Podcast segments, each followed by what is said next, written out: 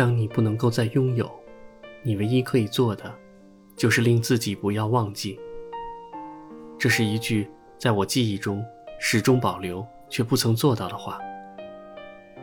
因为曾经拥有，念念不忘；因为不能拥有，选择了憎恨和不原谅。无论怎样，都不能释怀。我脑海中的橡皮擦，同样也是说爱与遗忘，却说的如此缱绻深情。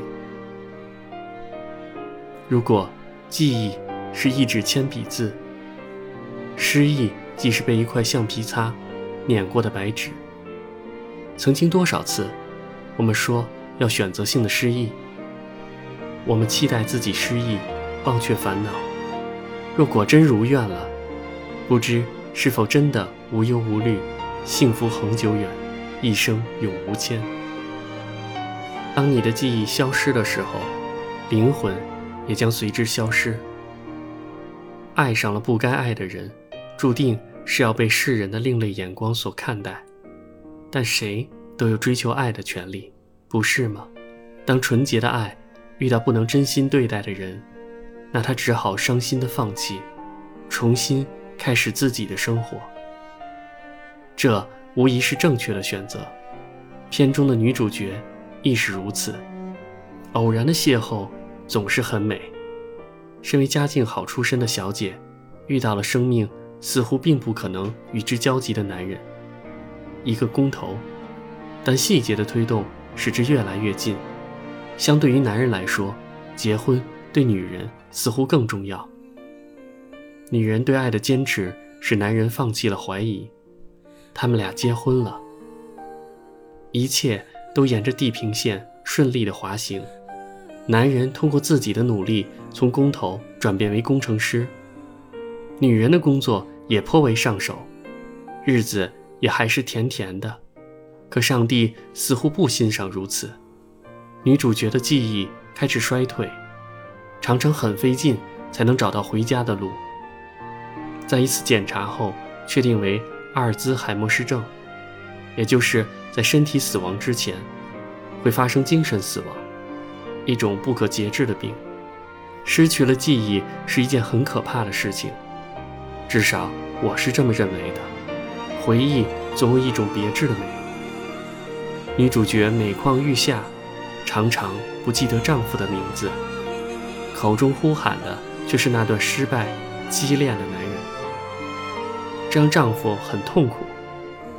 在记忆恢复的时候，女主角又很懊悔自己不记得深爱的丈夫。为了结束这种痛苦，女人自己独自住进了疗养院，并带走有关丈夫的照片。爱在心中又怎能消失呢？丈夫找到了她，并把她带到他们初遇的超市。生命中相关的人一一出现，目光里都有着熟悉的情愫。尘封的记忆似乎也被唤醒了。这是天堂吗？女主角出神地问。结局似乎是美好的了。他们俩迎着风，开着车前行。以后的事情。我们就不能考虑了，但幸福很确定，就静止在那一刻。什么是遗忘？好像对于遗忘，我们总有简单的概括，也许就是在一个特定的环境下，将脑海中的特定记忆一笔勾销的含义吧。我在大雨中等待一个回复，是一份执着支撑着自己走到现在，即使中途坎坷不断。但回想下来，我的坚持是多么的伟大！一步一个脚印，踏实的连数级狂风也无法掠走。你们知道吗？鱼的记忆只有七秒，真的很奇妙吧？在鱼的世界里，一次又一次的轮回，居然如此简单。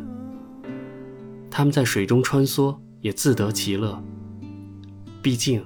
他们是没有苦闷而言的，而对于秀珍和哲珠来说，他们却在不经意间体味了记忆轮回的苦痛。世界上最遥远的距离，不是生与死，而是我就站在你面前，你却不知道我爱你。秀珍和哲珠毕竟不是鱼，他们有最敏感的痛楚和爱恋，他们彼此坚守，他们固执地认为爱情的堡垒是坚固的，无法摧毁的。可是小小的橡皮擦却可以做到这一切，甚至超出这一切的一切。秀珍对哲珠说：“听见那些话了吗？什么话？我脑中有橡皮擦，我们分手吧。”秀珍肩膀颤抖着，悲切地说：“你在说什么？我马上就会忘掉所有的事，连你为什么会在我的身边也不知道，你会从我的脑海里消失。”我也会消失，明白我的话吗？记忆消失的话，灵魂也会马上消失的。我害怕，我我害怕。灵魂为什么会消失？都让我来承担，知道吗？我就是你的记忆，你的灵魂。哲珠安慰着秀珍。泪水模糊的二人相拥在一起。是啊，记忆消失，灵魂怎能不随之消失呢？当有情人固有的真情因为记忆的丧失而瓦解时，还有什么奇迹能够被创造呢？温馨的小屋，告白时的一杯烧酒，第一次邂逅时的可乐，默默跟踪的单纯，写满关爱的纸条，双份米饭的便当。壁垒球场里的交谈，阿兹海默症的通知单，梦想的家，浓缩的模型，还有满是深沉的爱。这一切的一切，撑起了这部片子的一切。也因为这，我们才知道记忆是多么的宝贵与难得。我们总会对分手的人说：“我会忘了你。”其实，我们太做作。遗忘真的不要轻易说出口，要知道，没有什么是能够遗忘的。曾经深爱的人更是如此。我们没有学会珍惜回忆，每一次的回忆。当我看到秀珍痛苦的内心与冷漠的表情时，我真的在心里流下了热泪。我无法承受电影里的悲惨故事，我无法理解上苍对于命运的安排。面对记忆，我们凭什么说不？我们本就不该遗忘。